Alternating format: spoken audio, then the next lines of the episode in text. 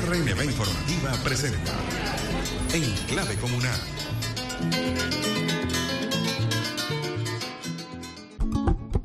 Al maestro Gabriel Rodríguez.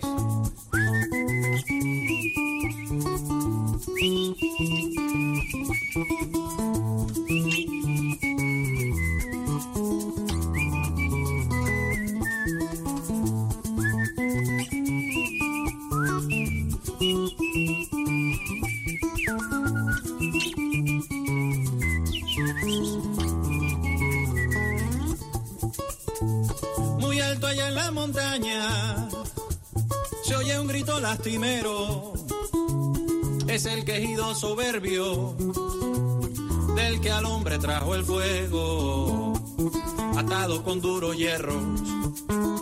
No es alboroto ni es juego, solo las aves lo escuchan. Sí, señor, liberen a Prometeo. Escondido como pudo, trajo la llama en un junco, las artes, la medicina y todo lo que allí cupo. En un mapire tejido, anda tejido muy útil aunque muy feo. Solo las aves lo escuchan, liberen a Prometeo.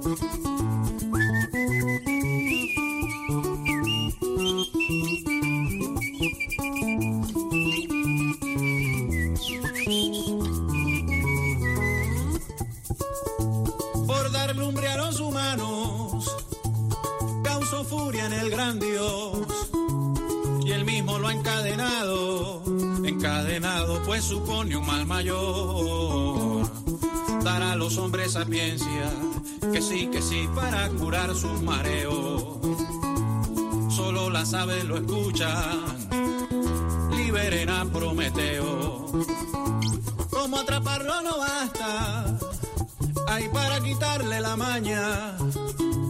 Han puesto un buitre filoso, oye filoso, a comerle las entrañas. Como el titán no se muere, yo no lo sé, no lo creo.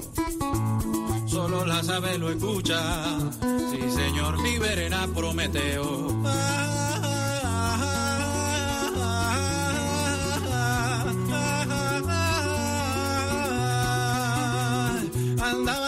Al tambo y andaban del timbo al tambo huyéndole al temporal. Huyéndole al temporal, no conocían los astros y todo les salía mal.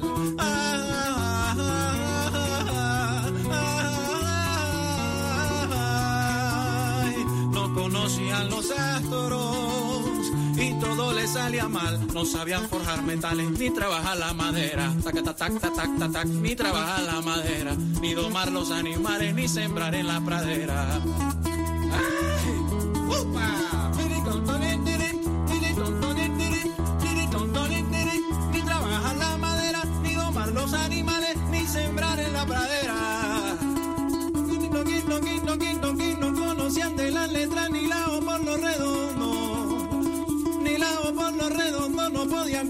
Metras ni navegar por lo hondo.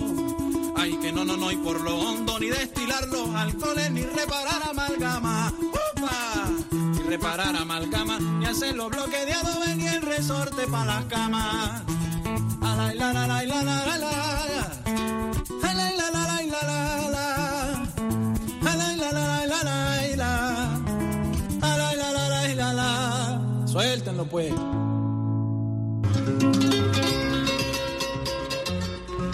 Muy buenas noches a toda Venezuela con el espíritu de este tema musical. Empezamos en clave comunal, un programa donde le subimos el volumen a la participación popular. Estamos por Radio Nacional de Venezuela, la señal que recorre nuestra hermosa patria. Yo soy Nerlini Carusi complacida de que se unan con nosotros a este espacio dedicado a todas las personas que creen en la necesidad de juntarnos para reproducir la vida en comunidad. En clave comunal es un espacio que trae el sonido de la esperanza y la expectativa de la vida en comuna. En clave comunal suena desde los lugares en los que la historia se hace, desde la acera, desde el campo, al lado de los vendedores ambulantes, desde la cocina comunal, desde el local a pie de calle de un colectivo, desde el parque, desde la Casa de las Mujeres, desde el Centro de Diagnóstico Integral, el CDI, desde la escuela, desde las más de 3.500 comunas que hacen vida en Venezuela. Un programa de emociones, de luchas, de alegrías, de orgullo venezolano. En clave comunal es producido por el Ministerio del Poder Popular para las Comunas y los movimientos sociales, pero es sobre todo un espacio del poder popular organizado en Venezuela para hablar sobre sus luchas, sus haceres, sus saberes y sus horizontes comunales.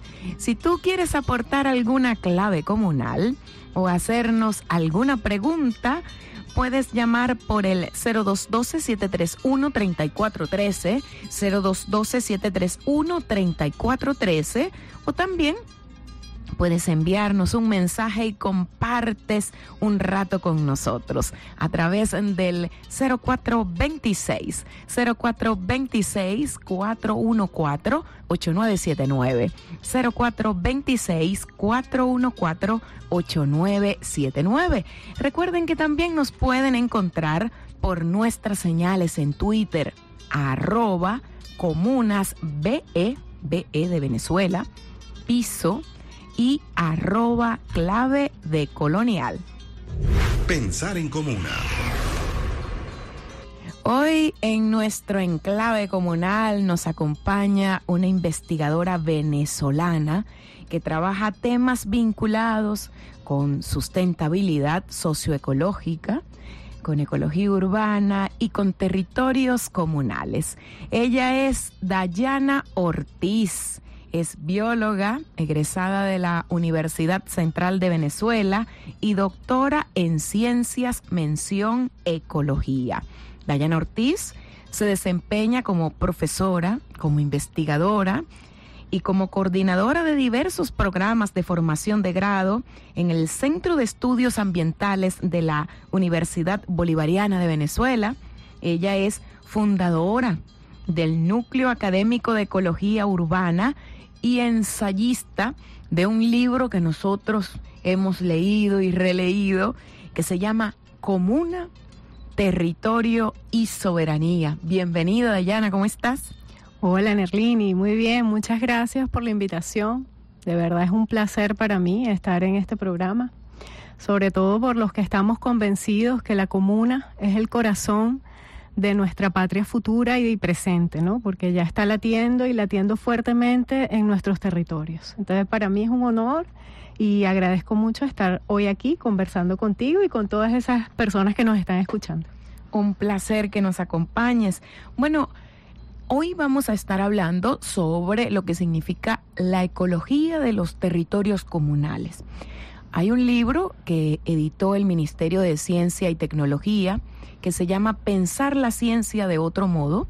En ese libro tú expones lo, o más bien, cómo entre nosotros se ha establecido una noción de ciudad como instrumento dominante. ¿A qué se refiere Dayana Ortiz cuando habla de la supremacía de la ciudad? Bueno, este es un, es un tema bastante interesante porque no solemos pensar en eso, ¿no?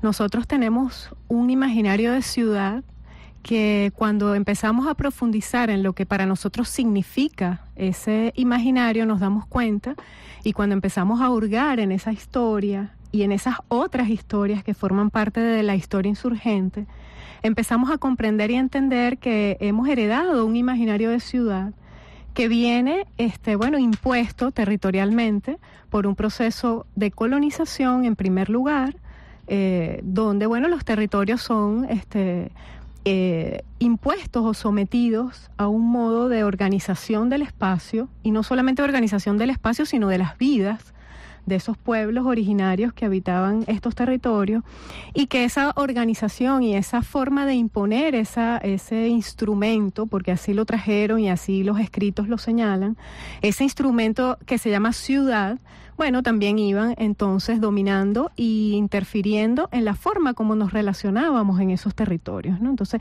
la ciudad como instrumento para designar y delimitar cómo la gente se relaciona es un elemento sumamente importante de considerar. Aparte que, bueno... Desde el punto de vista psicosocial, ¿cómo se configura la vida en colectivo a partir de esta noción de ciudad eurocéntrica? Claro, fíjate que nosotros eh, las, hacemos ciudad, pero la ciudad también nos hace, ¿no? La ciudad es producto y a la vez este, nos produce. Eso es un planteamiento eh, muy poderoso que, está en un libro que recomiendo muchísimo, que es Del agua y el poder de los profesores Mario Sanoja e Iraida Vargas. Ellos allí hacen algunas referencias al efebre sobre este, estos temas vinculados con esta producción del espacio. Y eso de que la ciudad es un espacio que producimos pero también nos produce, tiene mucha significancia y muchas implicaciones. Este, los conquistadores europeos venían a hacer ciudades porque era un mandato que les habían hecho y a la medida que hacían ciudades también iban controlando las relaciones de nuestros grupos indígenas que tenían una forma de vida este, bastante distinta a lo que es esa configuración de las relaciones psicosociales, las relaciones económicas, las relaciones de todo tipo, ¿no? de, de toda esa dinámica de vida mundos de sentidos e imaginarios que nosotros podíamos tener este, en nuestros territorios.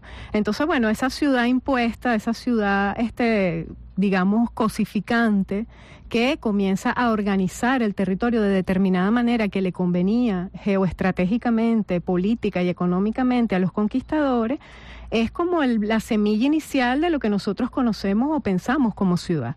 Luego acuérdate que bueno, viene todo un proceso este interesante, sobre todo en las ciudades venezolanas, en la larga marcha hacia el socialismo, también de los profesores Mario Iraida, ellos plantean que incluso esas primeras ciudades se fundan en territorios que eran muy productivos este, comunalmente desde nuestros pueblos originarios y que justamente esos fueron los territorios escogidos para implantar el instrumento de dominación que, bueno, ellos traían bajo la manga, que eran las ciudades.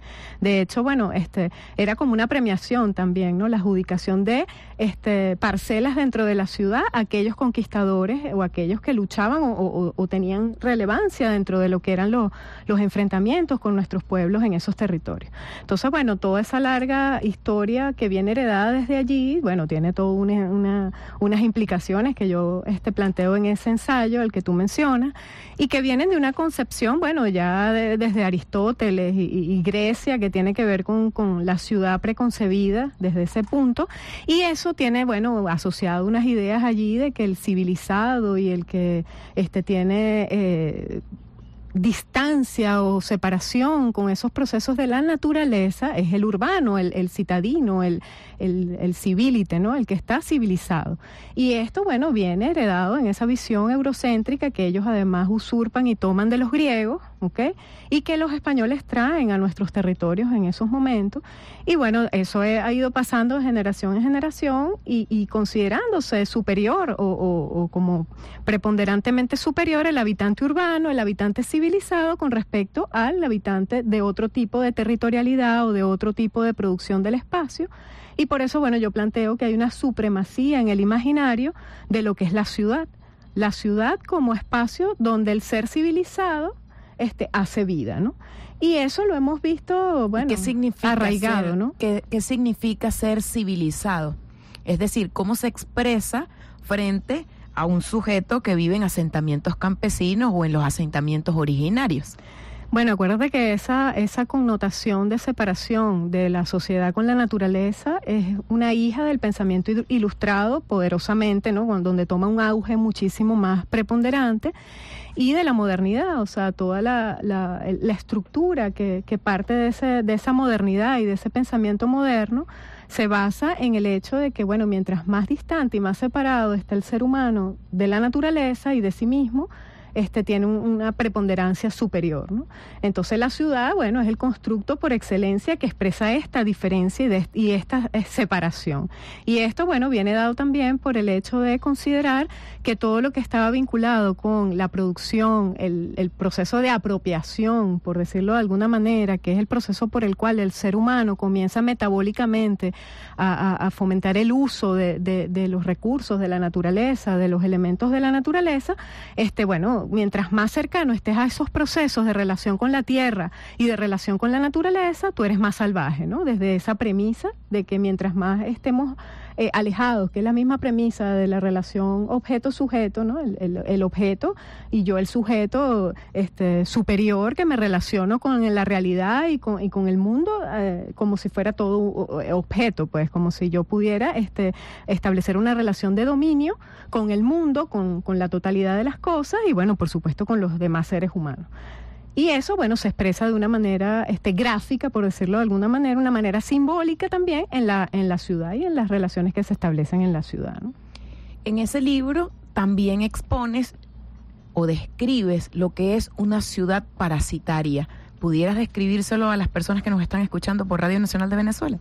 Sí, bueno, este, yo ahí, bueno, eh, lo que hago es como hacer un pequeño recuento, ¿no? Nosotros, eh, luego de la Segunda Guerra Mundial, eh, en el mundo en general, se, Estados Unidos y todos los países del norte global establecen nuevos patrones este, urbanos, esto todo, bueno, después de la Revolución Industrial, y entonces, bueno, las megaciudades y todas estas ciudades industriales que después van generando toda una serie de, cambios allí, empiezan, bueno, a establecerse como el modelo a seguir. Eh, hoy justamente estaba leyendo este, una, unos artículos que decían, bueno, esa ciudad, por ejemplo, en Caracas, que venía eh, idealizando las ciudades europeas y la Caracas de los techos rojos, comienza a ver un cambio a nivel de imaginario de la ciudad moderna, donde Nueva York se establece como el patrón a seguir. Y estas ciudades que van generándose y que van tratando de avanzar hasta ese imaginario de las ciudades como Nueva York, bueno, son ciudades que son totalmente insostenibles. Son ciudades depredadoras que tienen metabolismos, por decirlo de alguna manera, lineales, consumen muchísimos recursos y excretan grandes cantidades de residuos eh, consumen muchísima energía en todos sus procesos este, de la vida misma dentro de la ciudad y excretan grandes cantidades de calor. ¿no? Entonces, estos metabolismos lineales que, que tienen esta forma eh, determinada eh, son considerados, bueno, de, como una manera de parasitar otros ecosistemas donde hay una extracción extremada de recursos y hay una excreción de residuos casi, este, bueno, insostenible, ¿no? Entonces, y la ciudad depende del campo, ¿no? La ciudad depende del campo y de todos los demás ecosistemas que están en el planeta, pues. O sea, la ciudad no puede subsistir por sí misma. El modelo de ciudad moderna, ojo, porque también es importante destacar que nuestros pueblos americanos tenían otros modos de hacer ciudad.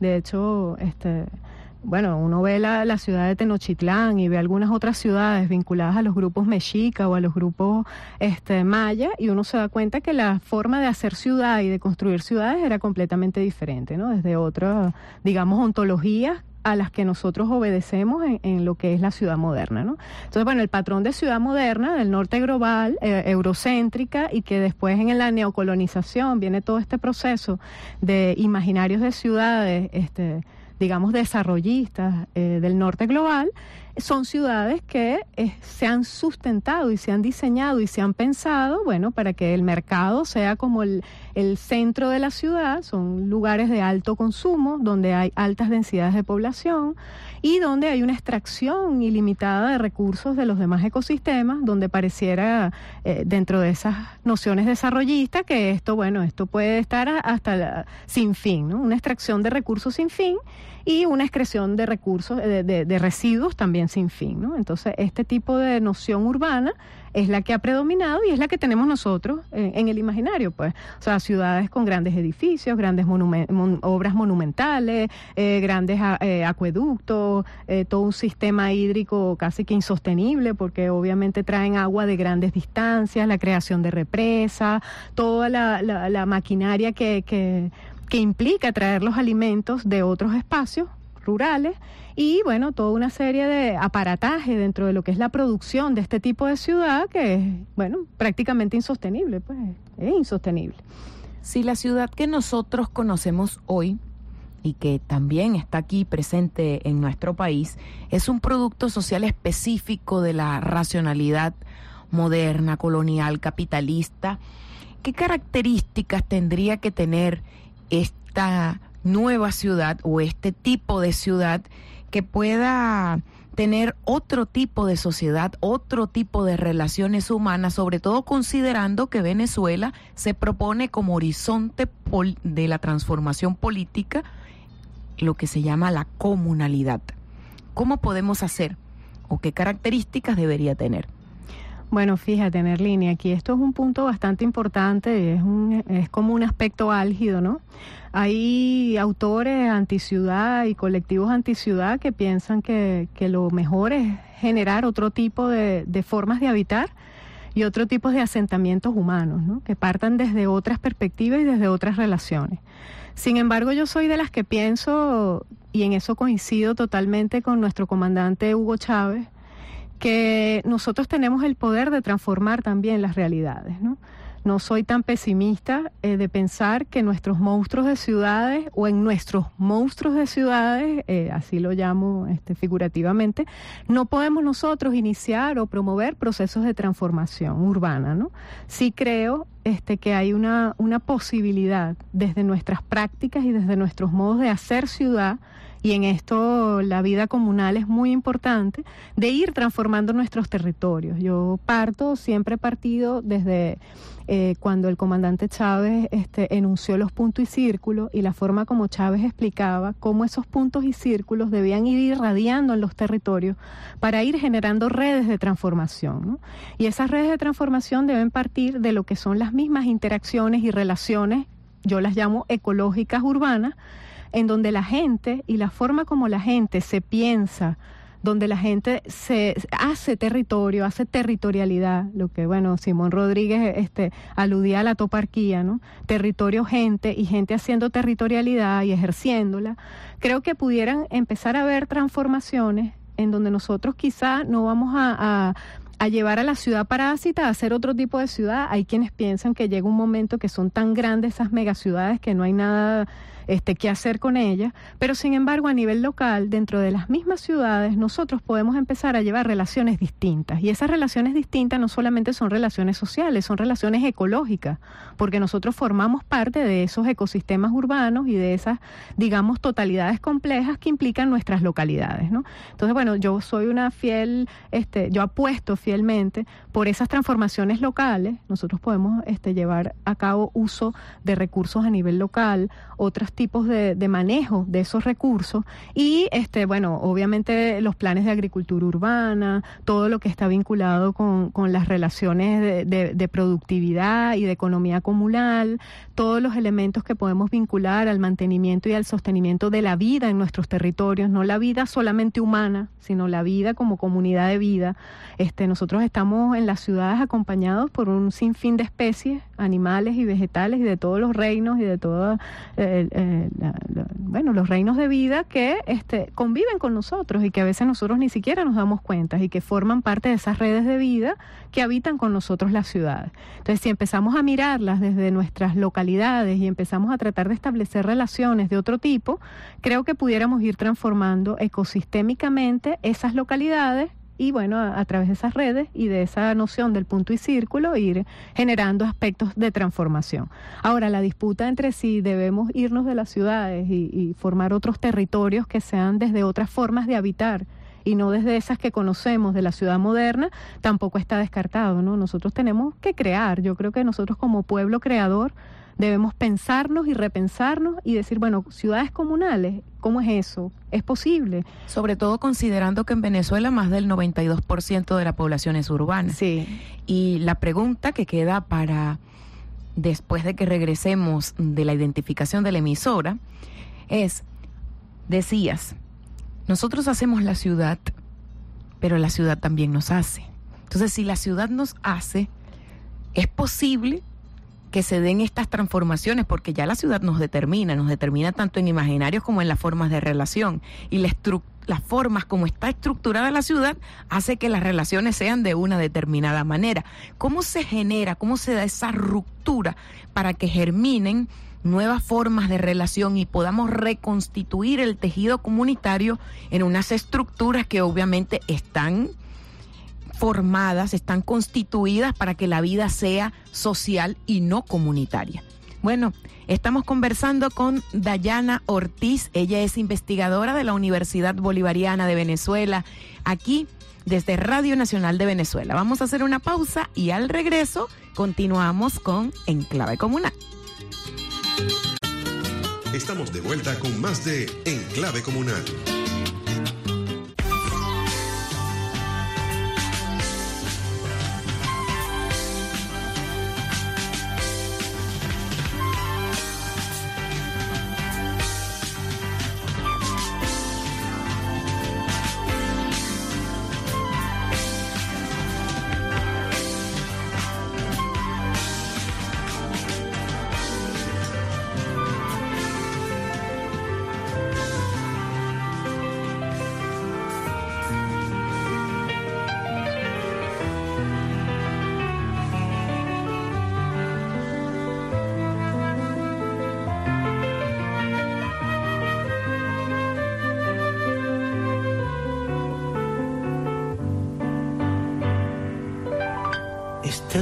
Especial domingo.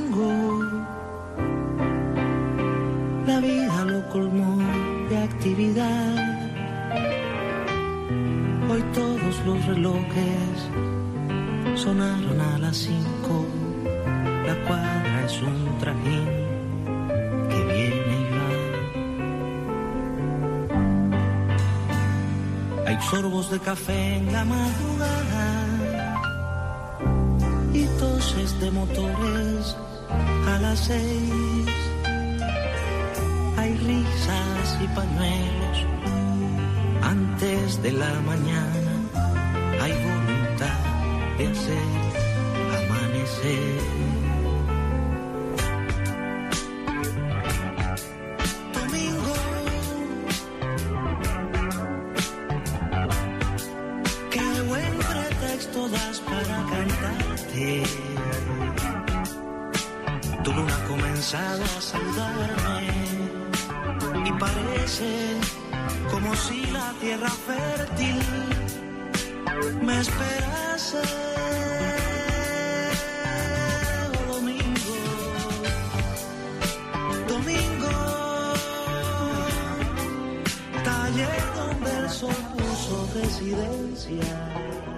Domingo Rojo de Silvio Rodríguez por Radio Nacional de Venezuela. Esto es Enclave Comunal, una hermosa canción recomendada por Dayana Ortiz.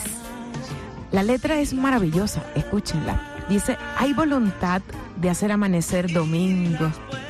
Qué buen pretexto das para cantarte. Todo ha comenzado a saludarme y parece como si la tierra fértil me esperase es momento de hacer germinar los territorios comunales,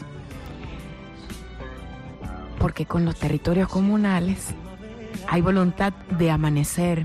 Esa toparquía de la que nos hablaba Simón Rodríguez es uno de los grandes desafíos de estos lugares, desde el hacer, desde lo cotidiano, desde ese nuevo mapa del poder o de un mapa del poder distinto, como decía el presidente Chávez es clave, ¿no?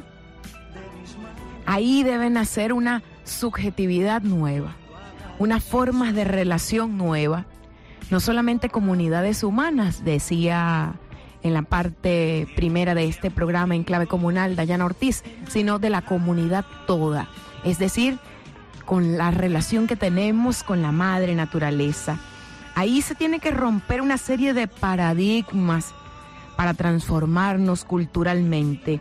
Hablar de la planificación de los territorios comunales, dicen algunos, otros dicen ciudades comunales, no solo comprende abordar los ecosistemas geográficos a partir de un planteamiento visual, geofísico de las potencialidades económicas que tienen los territorios, sino que incorpora las nociones de historia, de cultura, el hecho ecológico, la interacción nuestra con el entorno y con los otros humanos y con nuestros ancestros y también nuestros horizontes de sentido. Estamos aquí por las ondas de Radio Nacional de Venezuela. Esto es Enclave Comunal, conversando con Dayana Ortiz, investigadora de la Universidad Bolivariana de Venezuela. Dejamos una pregunta, Dayana, y la pregunta es, ¿cómo podemos hacer para reconfigurar la ciudad si nosotros justamente vivimos en las ciudades y como bien decías en la primera parte citando a los profesores Mario Zanoja e Iraida Vargas, nosotros hacemos la ciudad, pero la ciudad también nos hace. Sí, bueno, Nerlini, son, son muchas cosas acá, ¿no? Pero justamente voy a aprovechar esta canción de Silvio para, para responder o intentar responder algunos de los aspectos de esta gran pregunta, ¿no? Este, porque es la pregunta que nos hacemos todos, ¿no? Yo como investigadora de la ciudad, de hecho, investigo la ciudad por los efectos negativos que tiene la ciudad para el planeta, ¿no?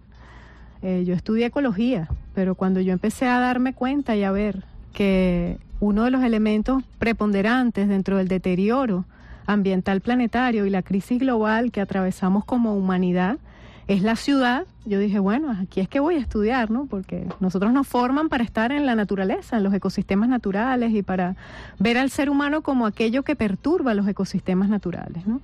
Y esa no es la visión dentro de nuestra formación en la Universidad Bolivariana de Venezuela, donde nosotros nos entendemos que somos parte y hacemos parte de toda esa totalidad de la, del, ambiente, ¿no? En este caso, en, en, mi caso, que trabajo con la ecología de, los ecosistemas, ¿no? De, la ecología en, en, general. Y bueno, en Domingo Rojo, Silvio dice, este domingo, taller donde el sol puso residencia. Amor que sigue haciendo de herramienta y que ensancha las ventanas y las puertas. Y yo creo que es eso, ensanchar las ventanas y las puertas de esas ciudades, ¿no? El Domingo Rojo es el día de trabajo comunitario que se daba en Cuba, donde toda la comunidad salía al trabajo voluntario, una noción que explica muy bien el Che en sus escritos. Y ese trabajo voluntario, bueno, Silvio dice, verás nacer la vida de, mis manos cuando acaricie el sueño que yo amo, ¿no?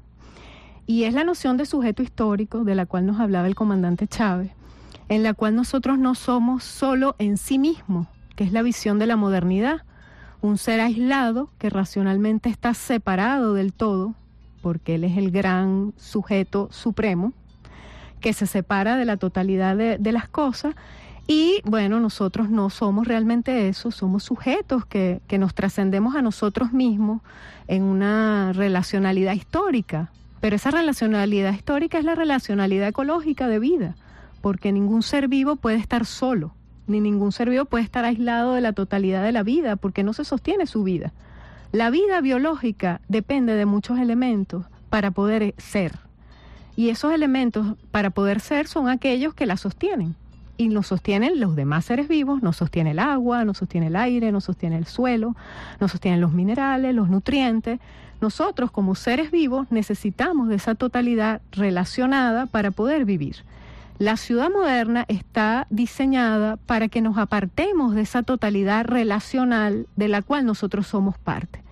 Si nosotros en esas grandes ciudades, como dices tú, que están estructuradas para relaciones individuales, de competencia, de consumo excesivo, de, de grandes procesos de excreción, porque claro, si consumimos y consumimos y consumimos, obviamente lo que excretamos es una gran cantidad de residuos.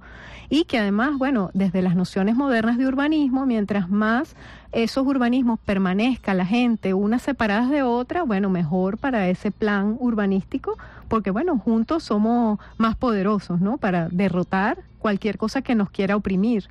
Entonces, si nosotros volvemos a esa relacionalidad y entendemos como habitantes urbanos que esa separación que tenemos de esa naturaleza que nos hace estar vivos y ser vivos, nosotros vamos a empezar entonces a retomar esas relaciones.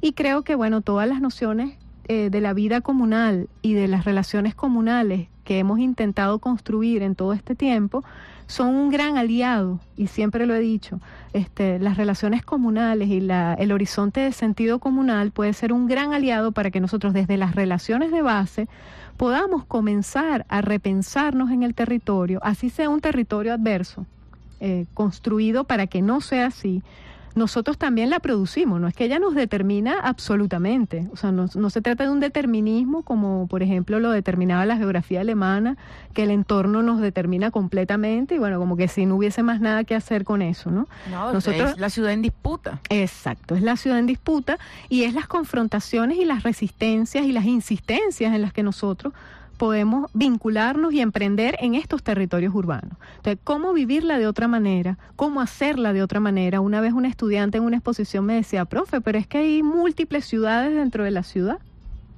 Yo puedo ver, según las distintas percepciones, distintos tipos de ciudades. Yo, por ejemplo, en mi tesis doctoral estudiaba los trabajos de la profesora Teolinda Bolívar, de la Facultad de Arquitectura, y a mí me impresionaba, ella habla de la ciudad-barrio cuando tú estudias la ciudad-barrio, por ejemplo en Caracas, es otra relación, otra forma distinta de ser ciudad. Eh, recuerdo que uno de mis jurados en la tesis me decía, sí, bueno, la gente le habla de los territorios no planificados, pero ¿qué tal si dijéramos que son territorios planificados de otra manera? Sí, son territorios producidos, autoproducidos y, bueno, edificados de otra manera por bueno por todos aquellos maestros de obra generalmente que hacen las grandes urbanizaciones y que luego construyen sus casas este, dentro de otras perspectivas y desde, otros significados y desde otros imaginarios. Entonces, bueno, yo creo que eso es importante destacarlo. No es la ciudad, son las ciudades y dentro de las ciudades que responden a los imaginarios también de los pueblos, porque nosotros las producimos, este, nosotros también podemos generar cambios dentro de eso. ¿no? Y, no es esa visión inerte que yo no puedo o, impotente, que bueno, ya yo habito este, esta, este monstruo de ciudad y no puedo hacer nada al respecto, sino yo diría que es esa visión insurgente y, y, dentro de todo, bueno, muy, muy apoyada por nuestro comandante Chávez, que nos explicaba largas horas eh, los domingos desde la teoría más llana y más sencilla para entender cómo nosotros podíamos vincularnos desde distintos ámbitos, desde distintas formas de organización a esa transformación local. Y esa transformación local va irradiando dentro de territorios mucho más este, abarcantes y son territorios vivos, territorios humanos. ¿no? Ya, ya la división político-territorial que tenemos nosotros eh, en Venezuela obedece a un sistema de dominación. Nosotros en Caracas todavía tenemos las parroquias que eran impuestas por la iglesia dentro de, dentro de ese origen colonial. ¿no? Y muchas veces nuestras parroquias no se corresponden con nuestras realidades y eso lo vivimos cuando estábamos consolidando en, en primeras instancias los consejos comunales había un gran problema para delimitar los consejos comunales porque muchas veces nuestros territorios municipales no coincidían con las formas como hacemos vida nosotros en el territorio como organización. Entonces a veces tenemos una serie de, de cánones y de parámetros que no se corresponden en realidad con lo que la gente vive, con lo que la gente construye. Entonces yo creo que es eso, Nerlini, una combinación de, de, de, ver otros horizontes de sentido, pero también de entender que tenemos que militar en esos cambios y en esas transformaciones este, dentro de los imaginarios. No hay, no hay otra, o sea, es reunirnos, es discutir, es debatir, es hablar con el de al lado, hablar con el otro. Ah, bueno, nunca me he preguntado de verdad cómo es una ciudad, vamos a ver de dónde viene nuestra noción de ciudad y quién es Vitruvio y cómo era la ciudad romana y por qué nos quieren imponer esto si nuestros territorios son distintos y cómo es nuestro relieve y cómo es la estacionalidad, por ejemplo. Nosotros no vivimos cuatro estaciones, nosotros tenemos lluvia y sequía, entonces ¿por qué seguimos unos parámetros que no son los nuestros? Y, es preguntarse, ¿no? y, en ese, y en ese repreguntarse también para revisar los imaginarios, porque los imaginarios definen también hacia dónde vamos, es preguntarnos también por qué seguimos manteniendo jerarquías de lo urbano sobre, sobre lo rural. Que incluso cuando decimos ruralizar la ciudad o recampesinizar, las personas se alarman porque pareciera que lo urbano es lo bueno, lo moderno, lo más avanzado y el campo lo más atrasado, bueno, la gente que se quedó allí, que no pudo tener estudios y seguimos viendo esa separación de la mente sobre el cuerpo, pero eso está presente en todo, ¿por qué lo digo? Porque seguimos hablando de asamblea de ciudadanos. ¿Por qué no hablamos de asamblea de pobladores? Hay otro tipo de asentamientos en Venezuela. ¿Por qué seguimos hablando solamente que de la ciudad, ciudades comunales? No podemos hablar de, territorios comunales o es que los territorios comunales son iguales en lo urbano que en lo rural. Entonces, ¿cómo replantearnos esos términos? Porque detrás de las palabras no solamente la gente siempre pelea conmigo y dice, Nerlini, pero es que son unas palabras. No, es que no son palabras. Detrás de cada palabra hay un horizonte de sentido, hay un imaginario que es hacia donde tú quieres avanzar. Entonces, si está allí presente con las palabras, eso también, cómo lo problematizamos, sobre todo para cambiar ese imaginario y cómo lo logramos en, en esta transformación o gran transformación que ha planteado el presidente de la República en este mensaje anual a la nación en el que habló de siete grandes transformaciones y una de ellas es una transformación inmensa, que es la descolonización, para avanzar y profundizar, no, avanzar hacia la independencia plena y profundizar estos procesos de liberación. ¿Cómo podemos hacerlo? Fíjate, Dayana Ortiz, ya va, si quieren hacerle alguna pregunta a Dayana Ortiz por Radio Nacional de Venezuela, pueden escribirme al 0426-414-8979. Por ahí dijeron que están escuchando desde Carúpano. Bueno, la respuesta a esa pregunta realmente yo no la puedo hacer, eh, responder en su totalidad, ¿no? Eso es una pregunta yo diría que hasta histórica, pero de alguna forma creo que es muy importante que nosotros tomemos en cuenta que la única forma o la única manera que tenemos eh, de transformar esos imaginarios es poniendo en duda lo que creemos que somos y sabemos. ¿no? Nosotros hemos vivido un proceso de colonización intensa y esto ha venido incluso desde los programas y planes curriculares de nuestras universidades, de la forma como nos profesionalizamos, etcétera, etcétera. Nosotros vemos que el trabajo profesional en Venezuela está muy orientado por cánones y parámetros de otros países, sobre todo el norte global, que son los que dictaminan cómo es la forma que nosotros vamos a ejercer este, nuestras profesiones dentro de nuestras realidades que muchas veces no se corresponden con lo que de, em, eh, verdad vivimos. ¿no? Entonces yo creo que uno de los elementos importantes acá es, es comenzar a transformar ese currículum de, educativo. Y ese currículum educativo no solamente a nivel de nuestras escuelas, nuestros liceos, nuestras universidades, sino también en esas escuelas populares, ¿no? Cómo nuestros maestros pueblos, nuestros campesinos, cómo la gente común y corriente de nuestras comunidades ve, entiende y vive el territorio. Yo una vez escuché un, un seminario que estaban dando en la Escuela Venezolana de Planificación y tuve la dicha de escuchar una frase del profe Matamoros, de la Universidad Central de Venezuela y él decía, ¿por qué Carrizo seguimos pensando cómo hacer ciudad? Si más bien lo que nosotros tenemos que pensar, algo así, lo estoy parafraseando, es cuál es la forma de habitar del ser humano. Porque nosotros todavía no, no hemos dado con eso. Porque si nosotros estamos habitando en ciudades y creemos que la ciudad es la superioridad de la forma, de la comodidad, de los servicios, de, de la, la, digamos, la, lo que llaman la calidad de vida, de la si población. Las políticas públicas las define alguien que vive en la ciudad. Y que cree en la ciudad, porque, porque es la gran contradicción, Nerlini. Queremos bienestar social, hablamos de suprema felicidad social, pero muchos de, nosotros mismos creemos en nuestro imaginario que la felicidad social está en, la, en, la, en, en habitar lo urbano, ¿no? seguro mi papá que debe estar oyendo esto está aplaudiendo en la casa, ¿no? Porque él siempre ha pensado eso, ¿no? Porque queremos meternos en las ciudades, a juro, y, y vivir esta vida urbana que además es muy agresiva, ¿no? Este, e, e, en su estéreo decían la selva de cemento, ¿no? Y nos deja una soledad existencial terrible. Sí, sí, porque, eh, eh, bueno, es un vacío, ¿no? Que, que se genera producto de, de, esa, de esa excisión de las relaciones sociales. Y bueno, yo creo que es eso, ¿no? Es buscar desde, desde los procesos de formación, que no solamente sean de educación formal, sino los procesos formaciones, de formación en lo relacional, humano, de vida, este, que nosotros vamos a lograr ir rompiendo con esas estructuras mentales y esas estructuras, digamos, de imaginarios que nosotros mismos tenemos, ¿no? Eh, es entender que nos habita. Es, como decía Paulo Freire, ¿no? El, el oprimido este, tiene el opresor. O sea, la conciencia opresora se introyecta en nosotros, que somos esos oprimidos, y hay un proceso que debemos reconocer allí. Y yo creo que en ese reconocimiento, que además cuando se da en colectivo es maravilloso, porque bueno, en la Universidad Bolivariana lo hemos vivido eh, en nuestro trabajo con las comunidades y hemos entendido eso, ¿no? Este, si no nos liberamos nosotros mismos, de nada vale transformar la realidad exterior, decía Chávez en el primer plan socialista de la nación, el proyecto nacional Simón Bolívar. Este, si nosotros mismos no nos liberamos de que, o no cambiamos, de qué vale cambiar la realidad afuera. Entonces, eso es una reciprocidad, ¿no? Yo creo que eso es una reciprocidad. la ciudad nos hace y nosotros las hacemos, pero bueno, vamos a repensar, ¿no? Realmente es el hábitat predilecto del ser humano y preguntarnos, nosotros nos sentimos bien con lo que vivimos acá en las ciudades, lo que vivimos acá. Nuestras cotidianidades son amables, nosotros nos sentimos vivos acá o nosotros padecemos una serie de vicisitudes propias del modelo urbano.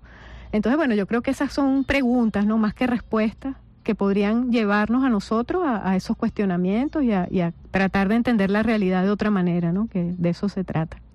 En las discusiones que se dan, en los debates que se dan en los distintos territorios comunales sobre lo que significa la reconstitución o la regeneración del tejido comunitario frente a, e, a la sociedad capitalista, esa sociedad basada en el individualismo, en la competencia, en ese sujeto propietario, las personas siempre nos dicen, ¿y qué podemos revisar? ¿Qué textos podemos leer que puedan servir para la problematización, incluso para, para que difieran de lo que está escrito allí? ¿Cómo pueden hacer, sobre todo con estos textos que ya se han escrito y que abordan el tema de la comunalidad, pero también el tema de la territorialidad comunal?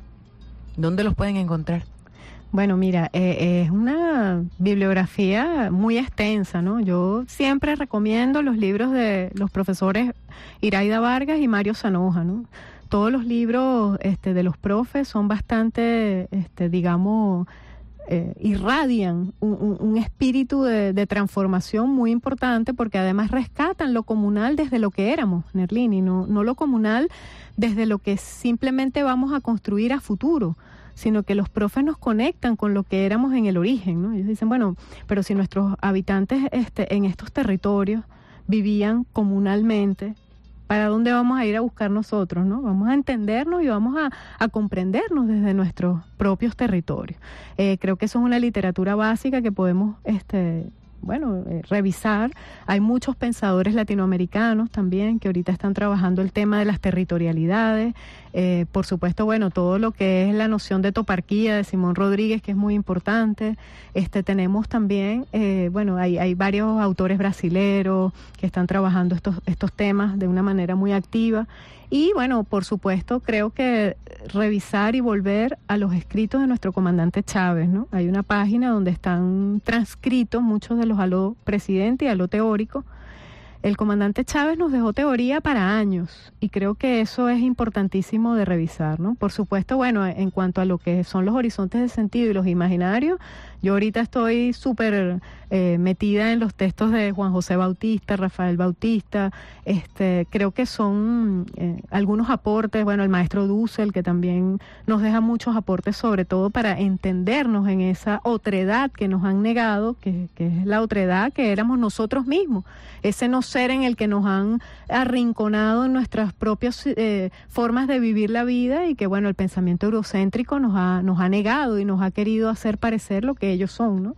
Entonces yo creo que, bueno, es, una, es un compendio de cosas. Yo me la paso revisando desde, desde los escritos de Nectario María. O sea, yo eh, busco la ciudad antes de ser ciudad para comprender qué carrizo era esto, quiénes eran los toromaimas cómo se desenvolvían los toromaimas en el territorio, de qué manera, en qué partes de, esto lo que llamamos Caracas o la Gran Caracas estaban este, asentados, ¿no?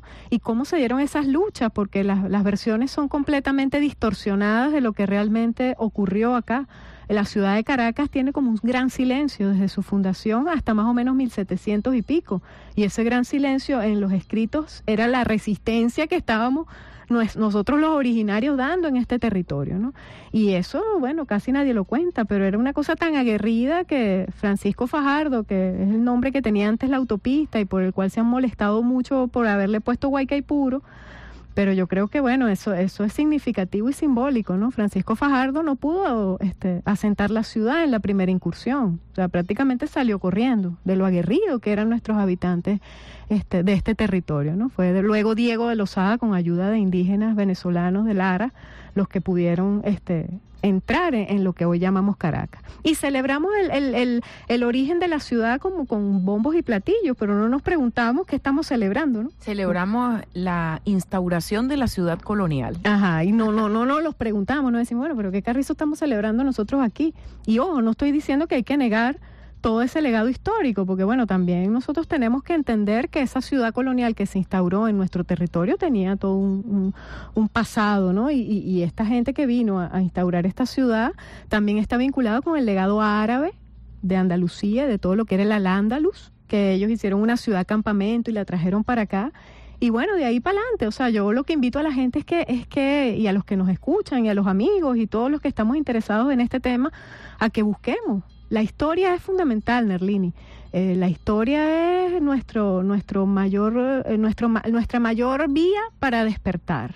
Parece mentira, ¿no? Y que nos permita también en e, este ir a nuestra historia, recuperar ese deseo de vivir en comunidad. Porque nos han colonizado hasta las aspiraciones, que nos toca recuperar el propio deseo de vivir con el otro, de relacionarnos de una manera respetuosa con el otro humano que tengo aquí, pero también con mis ancestros, que es con mi historia, y también con la madre tierra, a la que a veces creemos que es que está allí para satisfacer nuestras necesidades, para que nosotros podamos vivir mejor, entre comillas. Últimas palabras de Dayana Ortiz. Bueno, este quería como, bueno, primero agradecerte, Nerlini, otra vez por la invitación y quería, bueno, como dejar el mensaje que yo diría esperanzador, pero no de esa esperanza vana de lo que nunca va a llegar, que es la esperanza del capitalismo, sino esperanzador en el sentido de nosotros poder de, desde nuestras propias potencialidades transformar la realidad. Yo creo que sí, si nosotros concientizamos el poder y el valor que tiene lo común, que es lo que al final constituye la comunalidad, nosotros vamos a entender el poder que tenemos. Tenemos un poder, que era lo que nuestro comandante Chávez llamaba poder popular, y ese poder reside en lo común. Bueno, preguntémonos qué es lo común que tenemos con el otro, qué es lo común que tenemos con la gente que vive a nuestro alrededor, con el hermano, la hermana, la familia, el, vecino, el primo, el sobrino. Y desde allí, desde esa comunalidad, podemos nosotros entonces comprendernos desde otro punto de vista y despertar. Es el despertar de la historia que nos hablaba nuestro cantor Ali Primera, ¿no? El despertar de la historia y, y esa, que sea humana la humanidad no es simplemente una frase. Ali llevaba en su pensamiento, y yo siempre digo, mira, hablar de comunas es hablar de Ali, Ali, nuestro cantor y nuestro padre cantor, tiene todo un, desarrollo allí de cómo nosotros podemos alcanzar esa, esas transformaciones. Muchas gracias. Gracias a ti, Dayana Ortiz de la Universidad Bolivariana, hablando en clave comunal. Llegamos al final de esta edición de En clave comunal. Trabajamos para ustedes en los controles técnicos, Rafael Pérez Prado. Alexander Rodríguez estuvo como asistente de producción y quien habla para ustedes, Nerlini Carusi. Que ustedes tengan muy buenas noches y nos encontramos el próximo martes en Clave Comunal. RNB Informativa presentó En Clave Comunal.